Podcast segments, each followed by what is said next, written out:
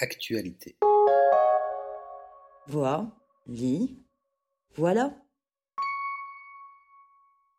Les voisins, d'Einat Sarfati, aux éditions Cambourakis.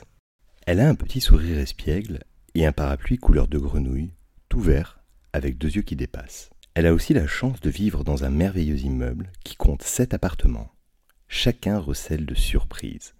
Ses habitants, derrière leurs portes, abritent des univers fantastiques. Voici comment l'imagination galopante d'une petite fille change les étages d'un bâtiment en aventure dont les familles deviennent les acteurs bienveillants. Notre intrigante, aux cheveux rouges, n'a pas de prénom, mais semble plutôt bien élevée.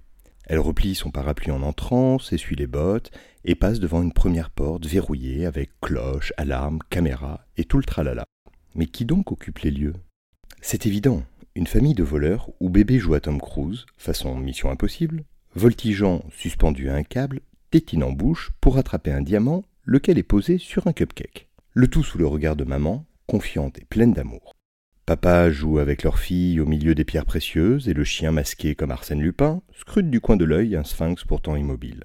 Toute la maison regorge de tableaux, de sculptures, une Vénus presque de Milo, une Joconde quasi de Vinci, un antique sarcophage trône bien en évidence entre un gigantesque candélabre et un œuf de Fabergé. Une malle au trésor, certainement propriété d'un ancien pirate, un coffre-fort, mille et une horloges, un sceptre et des vases Ming, probablement. Et tout cela n'est que le premier appartement. Six autres, dont celui de notre inventive petite fille, restent à explorer. Chaque porte ouvre sur un débordement d'imagination. Un vieil aventurier chasseur, toute la compagnie d'un cirque, et même un vampire amateur de tissus et de couture. Ces exceptionnels voisins vivent dans des pièces qui fourmillent de détails, de merveilles et d'étonnements. Le dessin naïf d'Ainat Sarfati nous plonge dans l'intimité rêvée, ou fantasmée, après tout qu'importe, de ce voisinage hors du commun. Et l'on est tellement ébloui de la richesse des pages, remplies de mille choses petites et grandes, qu'on en oublie la réalité assurément moins fantastique que ces mondes rocambolesques. Il ne faut pas moins que le génie d'une fillette pour donner tant de puissance à un immeuble. À la manière d'un Georges Perec, nous voici embarqués dans le mode d'emploi de multiples vies. Personne ne s'est échappé au réel, ni lui conféré tant de magie qu'un enfant. Devenue fabuleuse, la réalité acquiert enfin plus de consistance. Après tout, qui n'a jamais prêté à ses voisins des vies farfelues, inventé une sorcière ici ou un magicien là? Au fil des pages, chacun des appartements possède ses couleurs, son ambiance, chacun son je ne sais quoi d'indicible poésie et de douce folie. Qu'on s'enivre de musique chez ceux du sixième qui, toutes les semaines, fêtent un anniversaire, qu'on s'embarque vingt mille lieues sous les mers, dans un salon immergé où vit une sirène, tout est splendide.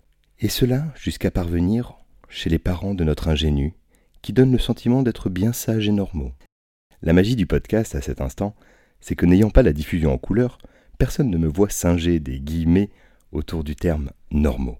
Peut-être parce qu'il faut bien d'authentiques super-pouvoirs quand on devient parent. Une question demeure. Pourquoi n'a-t-elle jamais sonné aux portes de ses appartements? Comme toujours, le texte et les visuels sont à retrouver sur www.actualité.com Merci de votre écoute et à bientôt.